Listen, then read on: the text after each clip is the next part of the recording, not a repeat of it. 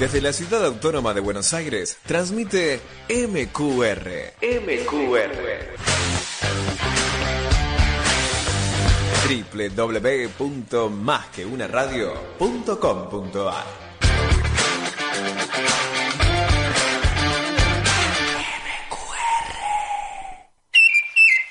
Bienvenidos a Jackson en el aire.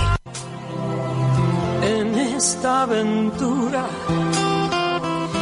amor y coraje, solo hay que cerrar los ojos y echarse a volar. Y cuando el corazón galope fuerte, déjalo salir. No existe la razón que venza la pasión, las ganas de reír. Puedes creer,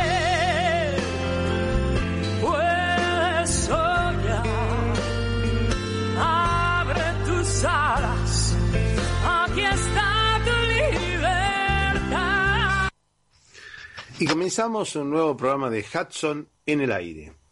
Bienvenidos, bienvenidos a este nuevo espacio. Ustedes saben que Hudson en el aire le transmite todas las novedades del Parque Ecológico y Cultural Guillermo Enrique Hudson. Bueno, es un gusto para mí estar otra vez en Hudson en el aire, eh, compartiendo esta pasión que tiene que ver con, con Guillermo Enrique Hudson y con las acciones que estamos desarrollando desde el Museo Histórico Provincial. eh, y en este año tan particular, que es el año del centenario del fallecimiento de nuestro naturalista y literato, eh, quizás el más importante naturalista de la República Argentina. Eso lo decimos después de, un año de estudiarlo profundamente, de, de mm, bucear en distintas bibliografías y en, distintos autores, de haber hecho una serie de actividades que tienen que ver con tratar de difundir su vida y su obra, que no tiene, no es solamente una cuestión de, de fanatismo y una cuestión de, de mero interés personal, sino que creemos que Hudson es una muy buena representación, una muy buena forma de acercar a la gente a la, a la naturaleza, pero también a las temáticas ambientales. Estamos atravesando los seres humanos en este momento la sexta extinción, que es un proceso eh, bastante complicado que vive la Tierra. Eh, es un momento donde nosotros estamos eh, incidiendo directamente sobre la vida, sobre la biodiversidad, y este proceso de sexta extinción implica de alguna manera una responsabilidad por parte de los seres humanos porque las cinco extinciones anteriores fueron absolutamente naturales. Tal vez para los oyentes la más conocida sea la que se llevó a los dinosaurios en, algún momento y hubo otras cuatro extinciones distintas que, que ocasionaron diversos eh, movimientos en la, en la Tierra que eh, perjudicaron de alguna manera la, la biomasa terrestre y la, y la naturaleza. Eh, en este momento estamos atravesando la sexta extinción, como les decía, y en ese proceso de sexta extinción el hombre es un factor determinante. Eh, Juan Carlos Chévez, que fue un importante naturalista y, y conservacionista argentino, hablaba de que esto no es un proceso de extinción el que, el que realiza el hombre, sino que es un proceso de exterminio, porque lo que hace es avanzar mucho, mucho más aceleradamente sobre los procesos ecológicos esenciales y eso también afecta directamente, por supuesto, nuestra calidad de vida. Ahora, ¿qué tiene que ver todo esto con Hudson?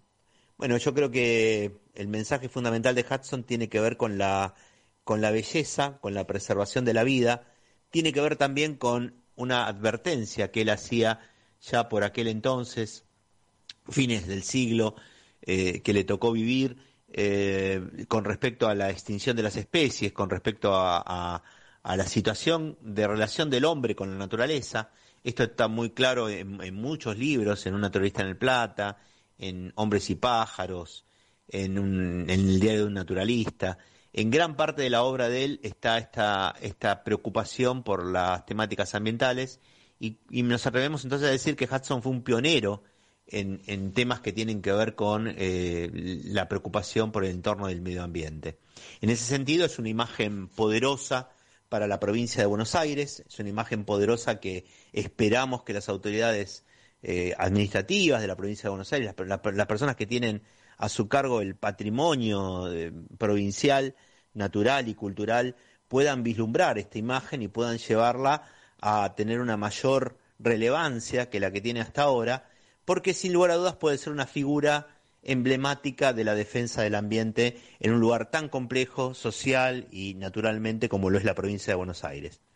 En ese sentido, y, pensando en el caso del centenario, hemos hecho un enorme esfuerzo por tratar de, comunicar esta figura de Hudson a través de diversos elementos que tienen que ver con algunos eh, eh, elementos de, comunicación y de difusión como remeras, tazas, eh, viromes, este, eh, distintos elementos que, fueran a representar la figura de Hudson, eso lo hemos hecho desde el Museo Histórico Provincial, muchos de esos elementos con la ayuda de Mercedes Rodríguez también, que es la archivista y una eh, activista mm, fuertemente comprometida con la, vida de Guillermo Enrique Hudson también.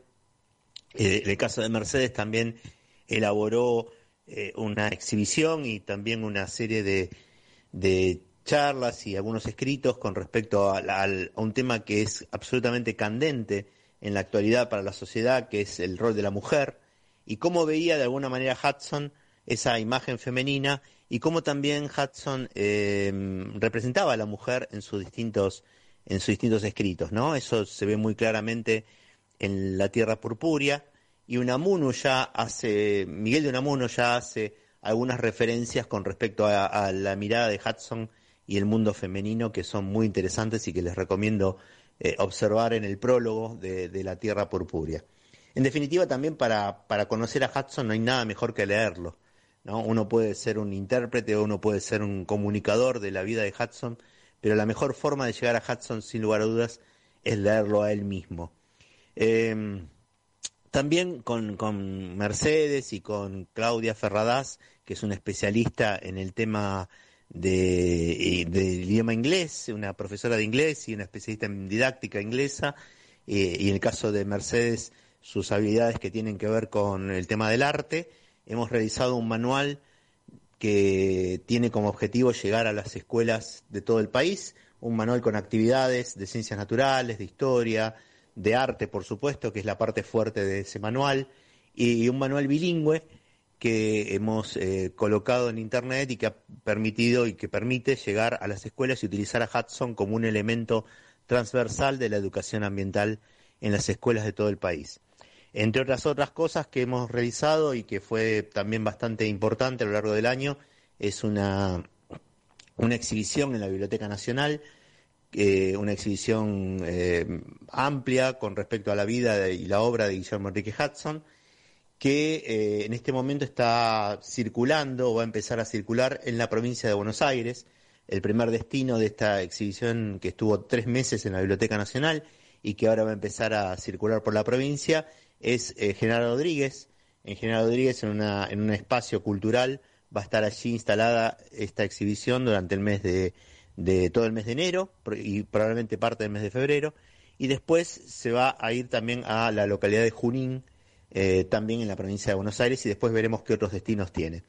La Biblioteca Nacional fue una institución altamente comprometida con, con la imagen de Hudson este año y en ese sentido también realizó un catálogo que reunió una serie de artículos periodísticos que estaban en el museo, que estaban eh, en, el de, los archivos del museo y se seleccionaron de allí algunos artículos periodísticos que luego fueron eh, llevados a, a, un, a, un, libro que editó y publicó la Biblioteca Nacional y que pueden encontrar también los oyentes eh, a través de Google en, Internet. finalmente, en este año lo que pudimos eh, trabajar y, cerrar fue un libro que veníamos escribiendo desde hacía un tiempo, un libro eh, autobiográfico casi de la vida de Hudson, donde el aporte que podemos hacer tiene que ver más que nada con una cuestión no solamente estética, que intente llegar a las nuevas generaciones, los libros y las biografías que había sobre Hudson eran muy eruditas, eran muy interesantes, tanto la de Alicia Jurado como la de Luis Horacio Velázquez, pero entendemos, o, esto por lo menos suponemos, que las nuevas generaciones no leen tan profundamente o no se meten en cuestiones tan, tan detallistas como la que podría ser, por ejemplo, Alicia Jurado. Entonces, en este libro, que tiene una intencionalidad eh, profundamente divulgativa, hemos intentado hacer una obra que sea estéticamente bonita y que además dé algunos aportes novedosos eh, a, la vida de Hudson, sobre todo teniendo en cuenta estas, estas particularidades, ¿no? Destacar la obra de Hudson como, como ambientalista, que era un, dato que a lo mejor, si bien estaba referido en muchas de sus obras, no estaba puesto tan en valor como nosotros creemos que debería estar. Y lo otro es, de alguna manera, también rescatar toda la tarea del museo eh, que, ha venido trabajando durante estos, estos años, que no había hasta, hasta este momento un libro que contara eh, un poco en detalle más eh, la, la, historia del Museo Histórico Provincial Guillermo Enrique Hudson. Esos dos capítulos, digamos, más allá de algunos otros que están en el libro que hemos publicado en este mes de noviembre, eh, son, eh, creemos nosotros, el aporte sustancial que hace esta nueva publicación sobre Guillermo Enrique Hudson, que se llama William Henry Hudson, eh, el intérprete de la naturaleza. También esta idea de que sea un intérprete, que sea alguien que pueda revelar el significado de la naturaleza para la sociedad, nos parece una mirada interesante y creemos, creemos que en definitiva es, es lo que era Hudson, ¿no? Un intérprete de un lenguaje que es el lenguaje de la naturaleza, que sin lugar a dudas puede ser eh, eh, revelado para el resto de la sociedad. Bueno, cerrando entonces este año hudsoniano, este año de, ceremonia y de, celebración de este naturalista, eh, queríamos contarles y hacer un resumen en Hudson en el aire de todo el trabajo que hemos realizado desde el Museo Histórico Provincial Guillermo Enrique Hudson. Muchas gracias por, por la atención, como siempre. Agradecemos también a Tilio y a Rubén la posibilidad de llegar a los oyentes de este, de este programa. Un abrazo muy grande.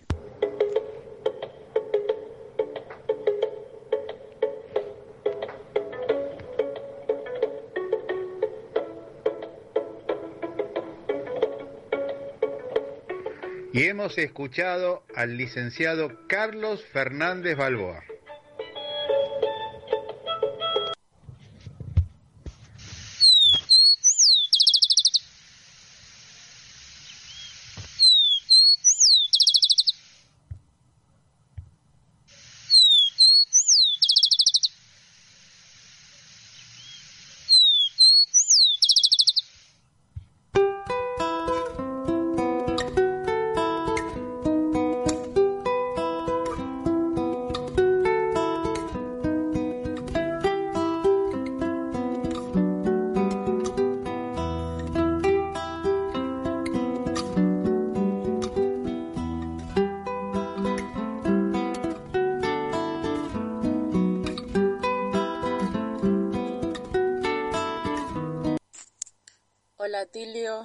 Hudson en el aire. Bueno, te cuento que mm, estas semanas estuvimos por demás ocupados en el museo. Este, semanalmente estamos recibiendo escuelas y este, bueno, Marcelo está dando a full visitas guiadas y este estamos como bastante bastante ocupados con eso. Por eso quizás este hemos reducido otra otro tipo de actividades. Em, por mi parte estuve recibiendo material em, que Violeta Ginia la sobrina nieta de Hudson dejó en custodia de eh, el señor Enrique Pedrotti. Y em, juntos este vamos como reconstruyendo poco a poco el material de archivo eh, Enrique me está trayendo cartas, este, documentos tipeados, fotocopias, recortes de diario, fotografías, todo material que Violeta este, fue recogiendo y este, fue dejando en manos de Enrique. Em, este último fin de semana, el día sábado, entre esta documentación este, encontré em, fotos este, nuevas de de Yoshi Oshinia con, con, Violeta y este, alguna de Violeta eh, en su viaje a Japón cuando era joven en el viaje del 37 y también eh, una nueva foto original de, de Guillermo Enrique Hudson. Eh, es una foto fechada en 1899 de un estudio diferente a la foto que, que ya teníamos en el, en el archivo y este durante durante algún intento de, fotocopiado le han roto un extremo sin embargo, eh, Enrique la, la, restauró precariamente con cinta scotch. Ahora resta esperar que, la cinta se separe del soporte por detrás y este, hacer una, una correcta restauración de, la fotografía. De todas formas, el, borde que está, que está quebrado eh, no tiene digamos, este, ningún tipo de, incidencia en, en, la imagen de la fotografía de Hudson. Em, por otro lado, también estuve trabajando con los archivos sonoros. Tenemos muchos cassettes eh, en, el, en la biblioteca que son correspondientes a distintas conferencias y charlas que, eh, bueno, al fin conseguí un, adaptador apropiado para poder eh, convertir estos, estos cassettes en MP3 utilizando la computadora. Eh, y bueno, el primero que, que, restauré fue el de Favaloro, a pesar de que, bueno, María del Carmen Pereira en su momento había mm, transcripto por completo esta conferencia que se dio en la Universidad de Belgrano, eh, y la convirtió en un, en un cuadernillo, eh, escuchar la voz de, del mismo Favaloro haciendo esta semblanza a Hudson, la verdad que es este, emocionante en cuanto los procesos estén terminados, este, lo vamos a ir publicando y seguramente lo vas a, lo vas a poder poner en, en Hudson en el aire. Em, por otro lado, también estuve probando los equipos de videocaseteras y de, televisores este, eh, para poder rescatar también lo que es VHS. Eh, estoy buscando los adaptadores apropiados. Este, este, los dispositivos que hay en el museo funcionan bien, así que eh, poco a poco vamos este, modernizando y, logrando acceder a estos documentos audiovisuales que, de otra forma eh, podrían perderse por, por las eh, tecnologías obsoletas. Así que, bueno, muchas buenas noticias para, para Hudson, ya casi terminando el año del centenario y, continuando como siempre buscando nuevos caminos para, para difundirlo y, para hacerlo llegar a, a todos los hudsonianos. Eh, me despido eh, felizmente eh, con mis documentos de archivo. Hasta la próxima.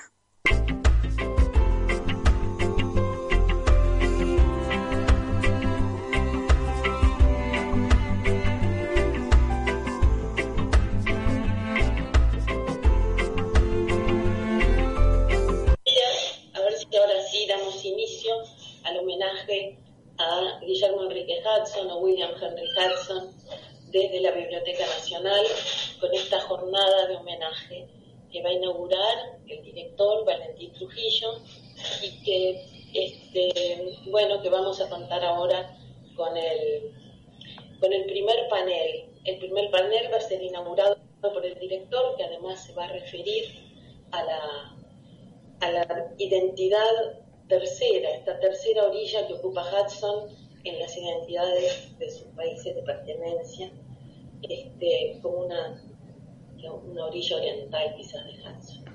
Estas son las palabras de Inés Larre Borges. Una diferencia interesante que yo quiero destacar también con respecto a las especies, eh, a las especies como, como elemento de estudio él no se oponía, como muy bien lo establece en Hombres y Pájaros, a las eh, especies que podemos utilizar para avanzar en el conocimiento científico, pero sí tenía una mirada muy distinta y que yo absolutamente como museólogo, ahora como, como profesional de las exhibiciones museológicas, comparto 100% y me tomo de, su, de sus expresiones, tiene una mirada muy distinta con respecto a los animales taxidermizados.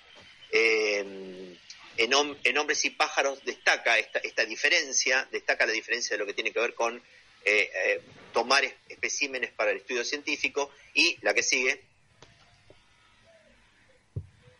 Y, por supuesto, hace una diferenciación sustancial con respecto a lo que significa eh, los animales taxidermizados que implican indudablemente muerte, ¿no? Por muy bien taxidermizado que un ejemplar pueda estar, sobre todo esto lo podemos ver en los museos con los niños, con, los niños que tienen una sensibilidad especial con respecto a esto, Hudson eh, aborrecía de alguna manera las exhibiciones eh, que tenían taxidermia y adelantándose también un poco a, a, las situaciones de lo que hay hoy, en el museo que lleva, que lleva su nombre y que es su casa natal, nosotros hemos eliminado todos los elementos de taxidermia, los hemos reemplazado por materiales de epoxi, justamente para no transmitir esta cuestión de muerte que desde el punto de vista de la semiótica, desde el punto de vista de lo que significa la comunicación del objeto, es imposible de, reverenciar. Hudson ya lo tenía muy claro cuando escribe eh, Hombres y pájaros y, hace su referencia con respecto a esto, de que no es necesario eh, y que es hasta contraproducente colocar animales taxidermizados como elemento de comunicación en los museos. ¿La que sigue? Bueno, eh, este es un panel que tenemos en el Museo Hudson, la herencia que Hudson nos dejó. Dentro de esa herencia hay una serie de, elementos que hacen a una mirada ambiental absolutamente integral, no solamente dedicada a las aves, sino también eh, Hudson, estamos seguros que sería hoy un ambientalista eh, importante, que trabajaría por las culturas originarias, que sería un defensor también de, las festividades y de, una serie de elementos que hacen a, eh, a, la, mirada integral que tenemos que tener hoy para la preservación de la naturaleza. Sin lugar a dudas estaría a favor también de las energías renovables y promovería también la lectura, como, muy bien él lo, lo hacía en ese sentido. En el Museo Hudson nosotros intentamos eh, tomar esta herencia que Hudson nos dejó y llevarla a la práctica en nuestra tarea cotidiana dentro de la institución.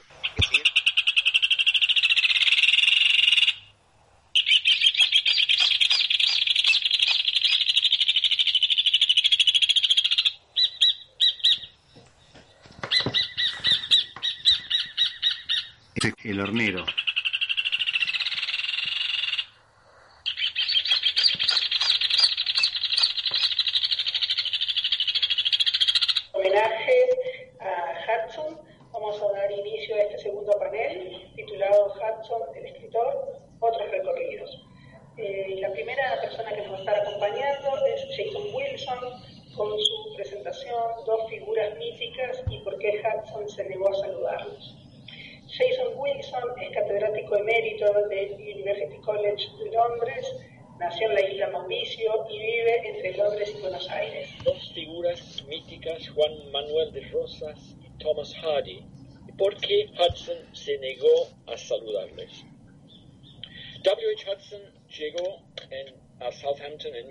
1874 en el barco Ebro. Contó en una larga carta diario a su hermano menor, Albert Merriam, que la mayoría de los pasajeros viajaron directo a Londres, pero Hudson se quedó en Southampton con una pregunta. ¿Cómo puedo describir a Inglaterra? Era una pregunta clave, basada en años de anticipación acumulando plata para viajar a Inglaterra. Y esta pregunta incluía lo que más le preocupaba, escuchar las canciones de los pájaros ingleses, que había leído acerca de ellos en poetas del siglo XVIII, pero nunca las había escuchado. Era la primavera y todos los pájaros cantaban. Alquiló un dio vueltas por el campo con un amigo de a bordo, de quien no sabíamos nada, Mr. Babbage. Y allí el que manejaba el surki le hizo saber que estaban al lado de la granja de Juan Manuel de Rosas, el dictador de su país. Vivía en una casa casi en arresto domiciliario.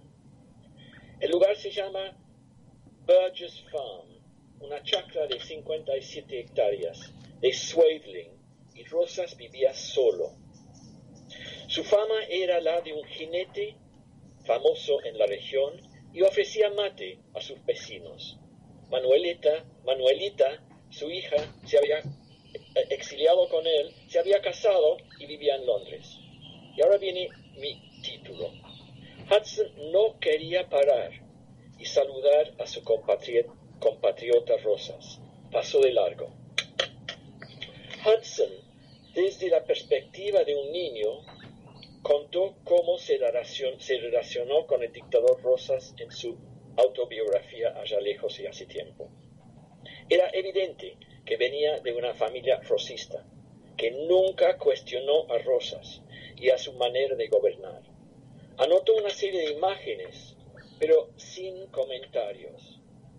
Es como si estuviéramos en la mente de un adolescente. Rosas murió cuando tenía 11 años. No vemos su destreza de narrar, de narrador, fingiendo ser un niño, concentrando sobre su experiencia de Rosas y descartando los juicios del escritor de edad avanzada que era. En su primera visita a Buenos Aires, observó las muchedumbres todo vestidas iguales, con chalecos de seda colorada y en el ojal una cinta colorada, pero no dice una palabra acerca del porqué de este conformismo sartorial. Notó las lavanderas negras sin comentar sobre el sistema de espías que había creado Rosas y doña Encarnación Escurra, y se fijaba en los serenos cantando las horas por la noche, gritando muerte a los unitarios, y otra vez sin comentarios. Lo más cercano que Hudson llegó a Rosas era cuando espió a su bufón, el enano don Eusebio, acompañado por doce soldados. Hudson concluyó, al gran Rosas nunca lo vi, y soltó un juicio sumario de Rosas sobre cómo una de las más sanguinentes y originales de los caudillos. Sanguinario era como lo vieron a Rosas sus enemigos, los unitarios, muchos en el exilio en Montevideo, y originales era un término más benigno.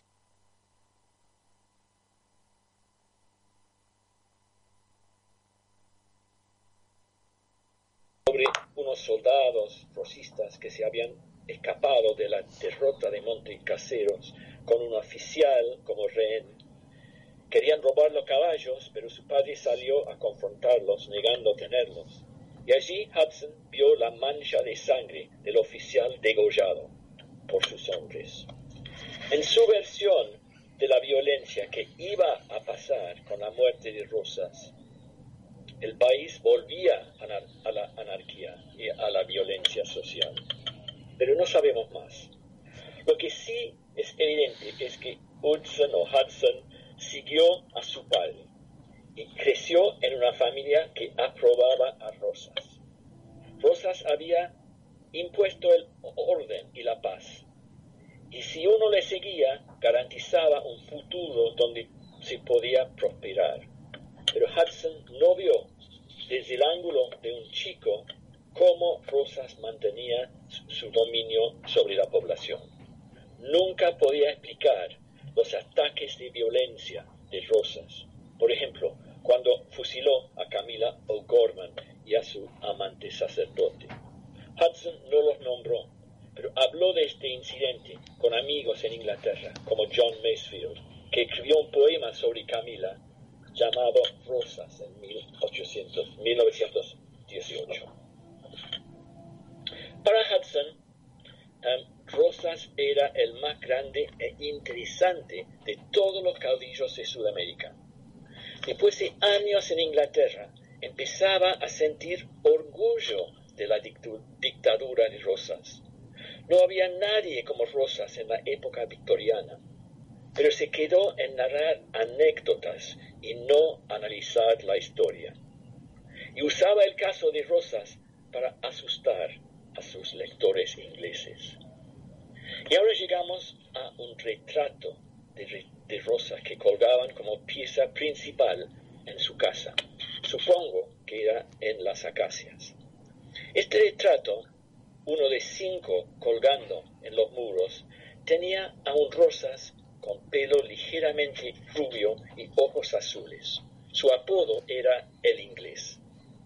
Esta galería de figuras mostró como nada que la familia Hudson era totalmente rosista.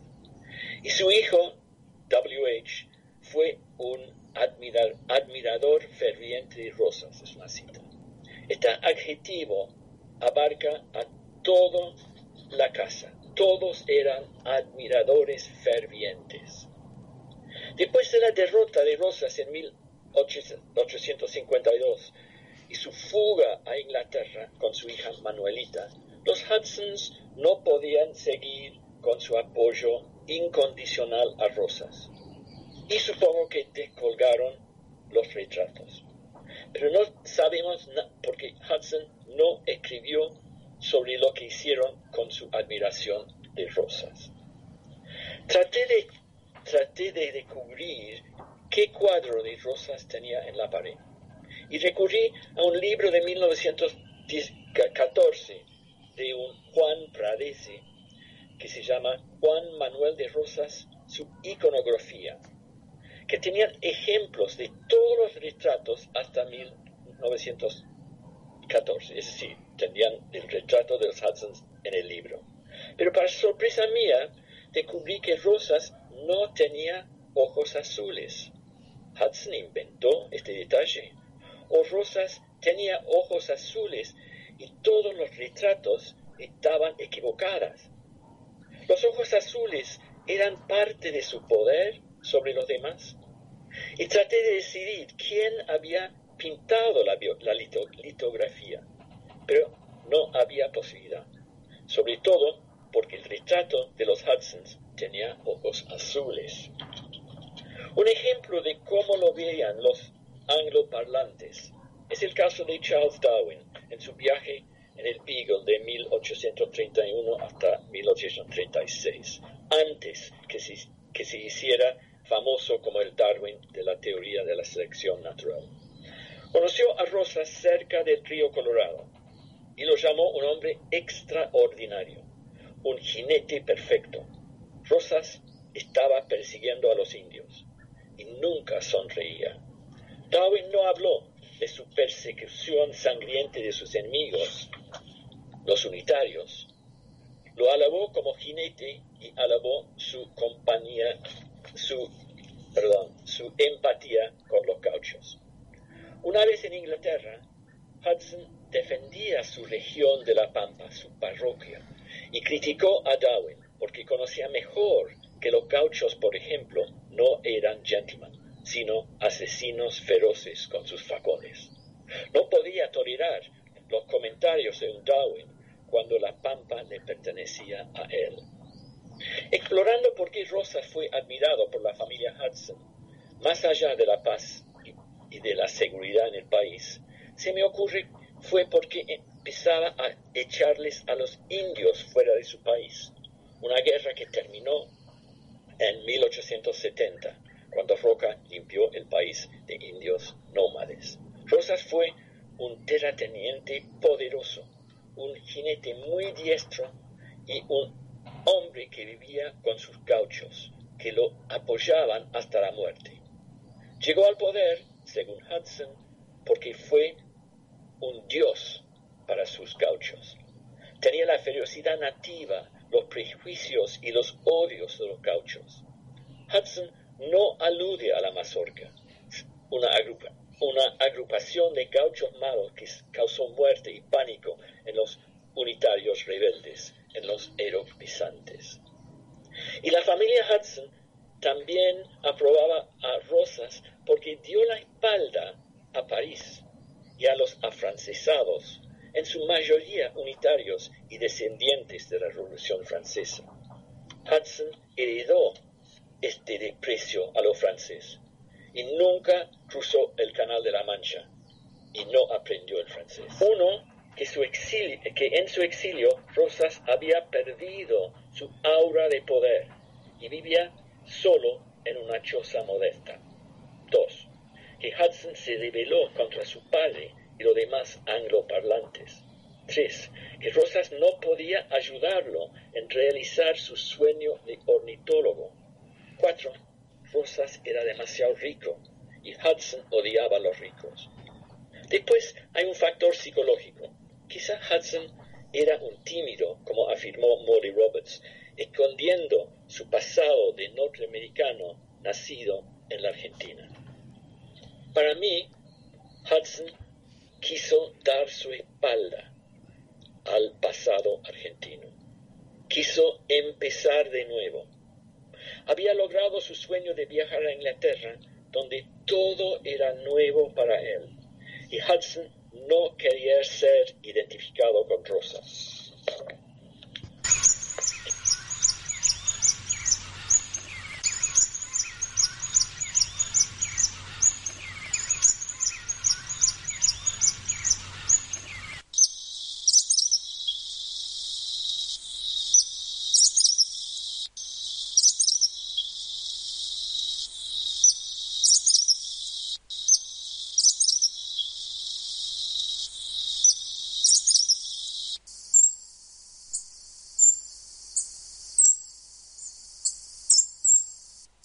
Fue para esos contemporáneos un enigma que reclamaba una interpretación.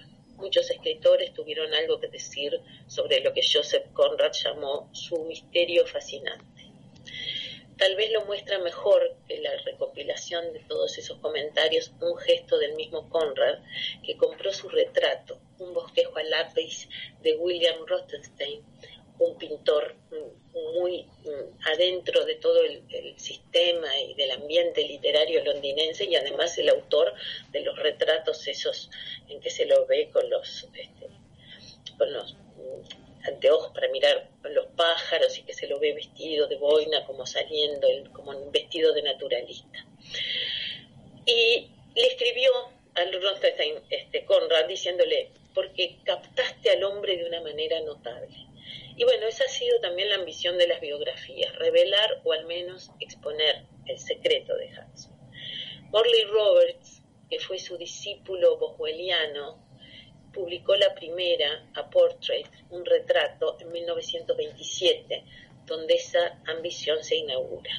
Al final del libro se pregunta si ha podido revelar el misterio y advierte la participación del propio autor en el empecinado secretismo. Debemos recordar, dice Morley, que Hudson era consciente de lo difícil que él era. Quizás esa fue la única vanidad que alguna vez tuvo. No, él no iba a aceptar ser comprendido.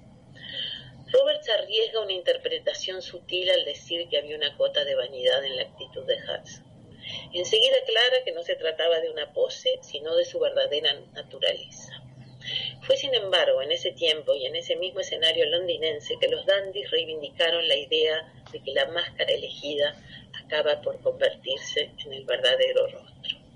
Hudson, que fue en muchos sentidos la antítesis de un dandy, esgrimió también su rareza como un desafío. Y eso sucede con otros rasgos de su otredad. La hilarante y desafiante frase que tira en cara de sus amigos escritores Gracias Jason Wilson por rescatarla de una correspondencia a la que aquí estamos muy lejos. La frase esa que digo que tiraba a sus amigos y que, que agradezco a Jason, dice así, yo no soy uno de ustedes, malditos escritores, yo soy un naturalista de la plata. Bueno, eso es otra vertiente de una diferencia que fue en él, ver, creo yo, verdad y pose, jactancia y confesión alternativamente la máscara era verdadera. Fue para esos contemporáneos un enigma que reclamaba una interpretación. Muchos escritores tuvieron algo que decir sobre lo que Joseph Conrad llamó su misterio fascinante. Tal vez lo muestra mejor que la recopilación de todos esos comentarios un gesto del mismo Conrad, que compró su retrato, un bosquejo a lápiz de William Rothenstein, un pintor muy mm, adentro de todo el, sistema y del ambiente literario londinense y además el autor de los retratos esos en que se lo ve con los este, con los mm, anteojos para mirar los pájaros y que se lo ve vestido de boina como saliendo como un vestido de naturalista.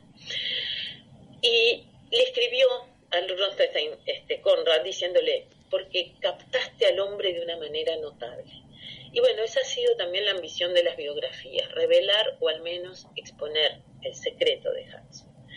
Morley Roberts, que fue su discípulo boswelliano, publicó la primera, A Portrait, un retrato, en 1927, donde esa ambición se inaugura. Al final del libro se pregunta si ha podido revelar el misterio y advierte la participación del propio autor en el empecinado secretismo. Debemos recordar, dice Morley, que Hudson era consciente de lo difícil que él era. Quizás esa fue la única vanidad que alguna vez tuvo. No, él no iba a aceptar ser comprendido. Roberts arriesga una interpretación sutil al decir que había una cuota de vanidad en la actitud de Hudson. Enseguida aclara que no se trataba de una pose, sino de su verdadera naturaleza. Fue, sin embargo, en ese tiempo y en ese mismo escenario londinense que los dandies reivindicaron la idea de que la máscara elegida acaba por convertirse en el verdadero rostro. Hudson, que fue en muchos sentidos la antítesis de un dandy, esgrimió también su rareza como un desafío. Y eso sucede con otros rasgos de su otra edad. La hilarante y desafiante frase que tira en cara de sus amigos escritores, gracias Jason Wilson por rescatarla de una correspondencia a la que aquí estamos muy lejos. La frase esa que digo que tiraba a sus amigos y que, que agradezco a Jason, dice así, yo no soy uno de ustedes, malditos escritores, yo soy un naturalista de la plata. Bueno, eso es otra vertiente de una diferencia que fue en él, ver, creo yo, verdad y pose, jactancia y confesión. Alternativamente la máscara era verdadera. Compartimos un fervor por Hudson que va más allá de la admiración que profesamos a sus libros. A ver. Ah, Estamos con Inés Este, es algo que no ocurre con todos los escritores y es algo que afecta a nuestra lectura. Y es lo que me propuse explorar. La idea ha sido atender a lo biográfico en el sentido que le dio el último Bartes, ¿verdad? Entonces que él no estableció una diferencia entre la en ese concepto entre la auto y la biografía, es decir, tomar todo. En Hudson ese corpus vendría a, eh, vendría a estaría integrado, ¿verdad? Por, digamos, las biografías que se le dedicaron y los testimonios de otros, su memoria de infancia, ya lejos y hace tiempo, obviamente, su gran biografía, sus cartas, las muchas intervenciones y recuerdos esparcidas en su obra, un corpus grande, incluso, confieso, intimidante, porque también se cuelan con derecho las interpretaciones. En esa perspectiva surgen conexiones y asuntos interesantes. Creo que, como decía, apenas podré sugerir algunos. En primera instancia, quiero ir tras una explicación, parece aura o carisma, que, que se mencionó de alguna manera aquí también, este, que al igual que nosotros sintieron sus contemporáneos, ¿verdad?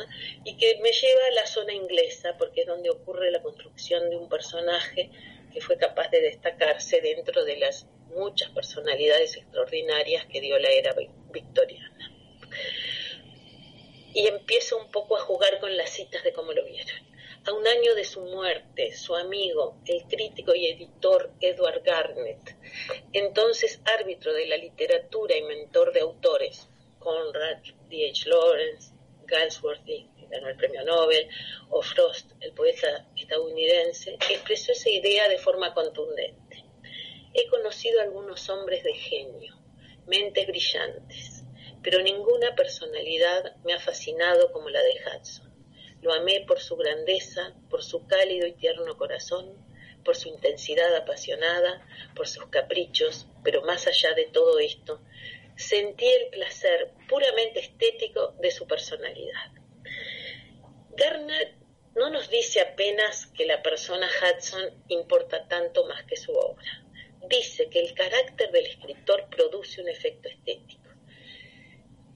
Y eso es muy original, y eso equivale a postular al hombre como obra, a la vida como arte. Su proposición fue contemporánea de Oscar Wilde, naturalmente, y naturalmente que Garnett está en consonancia. Era 15 años menor que Hudson. Eh, otra generación. Está en consonancia con sus ideas, pero no seguramente es con el destinatario de su homenaje. En la correspondencia Hudson y Garnett que fue una correspondencia que alguna vez quise y empecé a traducir. El libro está en la Biblioteca Nacional, las 153 cartas. Es una maravilla de diálogo fundamentalmente literario. Bueno, en esa correspondencia, entre otros muchos temas que hablan, aunque solo tenemos la versión de Hudson, porque él destruyó las cartas de Garnet imperdonablemente, como muchas otras. Bueno, y como era previsible en esa correspondencia cuando hablan de Wilde, Hudson no es quien lo defiende.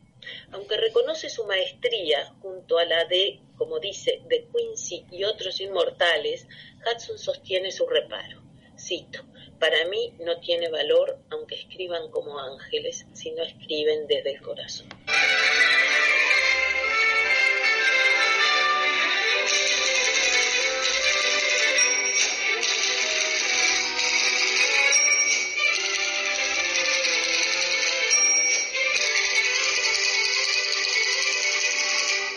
Noticias Hudson en el aire.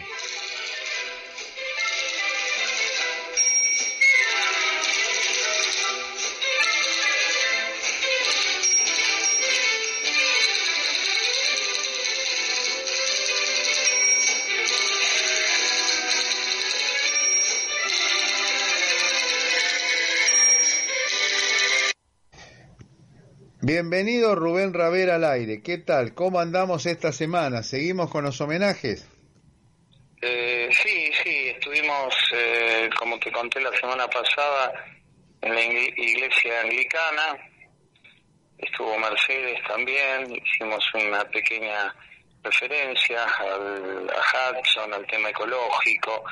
La iglesia anglicana de... De Quilmes este, de Quilmes, que cumplió 130 años desde su piedra este, fundamental eh, y fue construida a partir del año siguiente y concluida. Así que es un edificio que fue traído piedra tras piedra desde el Reino Unido hasta, bueno, la madera, el techo, un hermoso edificio de estilo medieval.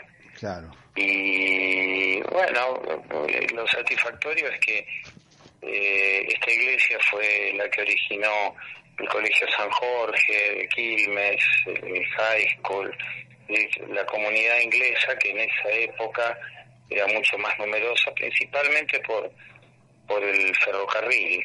Claro. Eh, estuvo el arquitecto Wuhan que me precedió y habló de, arquitectura británica en la provincia de Buenos Aires, en fin, este una una actividad interesante. ¿Y el tema tuyo cuál fue exactamente? Eh, hablé de ecología, este, zonas urbanas, Ajá. Eh, así que un poco mezclado todo eh, concluyendo en Hudson, obviamente. Ah, está bien. El tema, el tema central con el que nos movemos.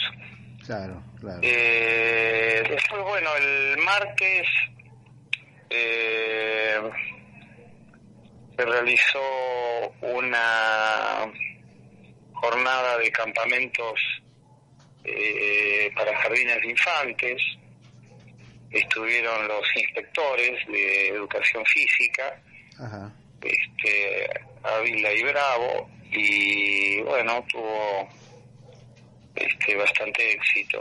¿De Florencio Este, Varela fue o el distrito más grande? Sí, Ah, distrito sí, Florencio sí. Varela, sí. sí, Está bien. está bien. de, de jardines de infantes. Y, Y sí, está bien. Y después fue el mismo día que se hizo el homenaje en la Biblioteca Nacional de Uruguay. Sí, exacto, que bueno, fue eh, con muchas mucha diversidad, ¿no? Sí. con disertantes de, de Argentina, de, del Reino Unido, de Uruguay. Exacto. La organizadora creo que fue la Reborge, ¿no? Inés la Reborge. Sí, sí, sí, ella ya el año pasado me había dicho que este, tenía ganas de, de hacer algo, se había puesto en comunicación con nosotros y de alguna manera los orientamos eh, para que pueda convocar especialmente a Jameson Connor, a Connor Jameson, perdón, Sí. eh, y a mm, eh, Jason al Wilson. otro profesor, Jason eh, Wilson. Jason, Wil- Jason Wilson. Connor perdón. habló en inglés, yo lo escuché a Connor, habló en inglés. Sí, sí, muy buenos, muy buenas imágenes. Sí, tenía bastantes Las que- imágenes incluso de Buenos Aires y, y de. Inglaterra y ciertas partes, sí. Sí, Sí, sí, de personajes históricos sí, sí. vinculados a la, a la historia un poco de Hudson e Inglaterra. Sí, sobre todo, sobre todo la RCPB, ¿no? Él estaba en Sí. conversionado con la RCPB. Sí, sí, perfecto, sí, sí, sí. Sí, me quedó una duda porque mostró una foto de Lemon, Sí, de la, una de las señoras, sí. y, mm, y una que no sé si entendí mal, podía ser la esposa de, de Hudson, me quedó la duda. Ah. Eh, pero mm, después lo vamos a, a chequear. Lo podemos ver porque quedó grabado en YouTube.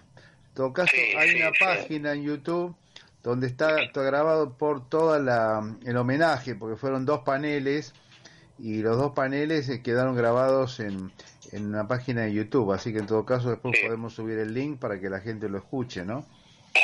Sí, sí, sí. Eh, es Biblioteca Nacional, se puede googlear, de Uruguay, Sí. este, homenaje a Hudson, a. William Henry Hudson. Exacto, exactamente. Con eso se puede ingresar a los videos.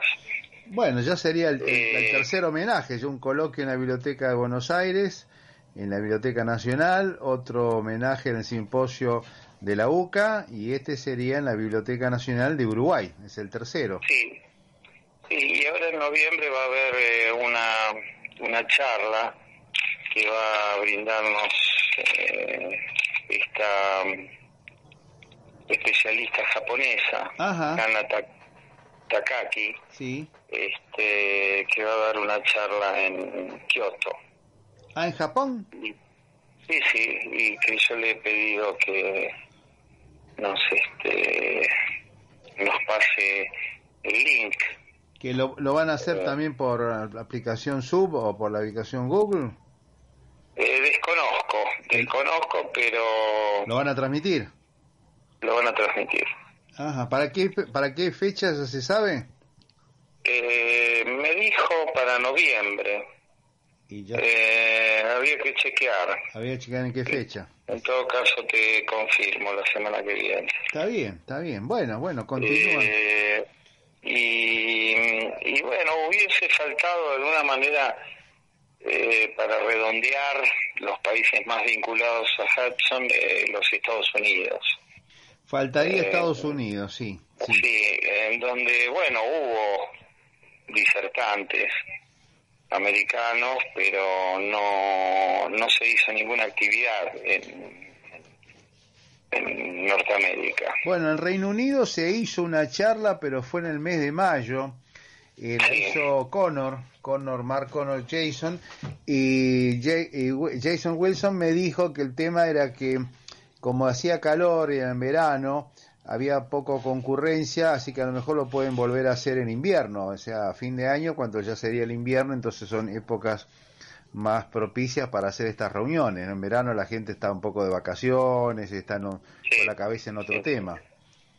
También puede Eh, ser. eh, eh, bueno, y un poco para terminar la semana vamos a realizar o adherir a la eh, Noche de los Museos el sábado próximo, Ah, 12, sí, sí, sí, sí, el, do- el 12, sábado 12. el 12, eh, a partir de las 5 de la tarde Sí. hasta, hasta las 10 vamos a hacer una visita al aire libre, en la oscuridad, bajo las estrellas, si el clima es bueno. Eh, tenemos seguridad Sí. y, y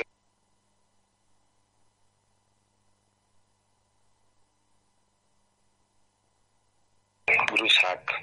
¿Y dónde lo van a hacer? ¿En el Zoom eso? En el, en el Zoom. Ah, En bueno. el Zoom. Bueno, bueno. Bueno. Está bien. Los paneles del Zoom con alguna, eh, algunas referencias de, de Marta. ¿Cuántos cuadritos son los demás? Son los cuadros Eh, chiquitos, son ¿no? cinco. Son cinco cuadros. ¿Acuarelas son? son acuare- acuarelas. Ah, bueno, bueno, está bien. Bueno, es una actividad para la noche de los museos. Sí, todos los museos de la provincia que adhieren, que son cientos, Sí, sí. eh, van a estar eh, con sus puertas abiertas. En nuestro caso, en un museo eh, de área semirural, ¿no? En el caso que el tiempo no acompañe, ¿se posterga para el día siguiente o para el otro fin de semana? ¿No sabemos? Para el otro fin de semana. Ah, para el otro sábado. mm, te lo te lo corroboro en la semana. Porque esto, lo- eh, esto lo organiza el Instituto Cultural. Lo organiza el Instituto Cultural de la provincia. Ah, perfecto. Bueno, bueno. Este, y adhieren los municipios, ¿no? Además de los museos provinciales, Claro, los museos municipales. claro.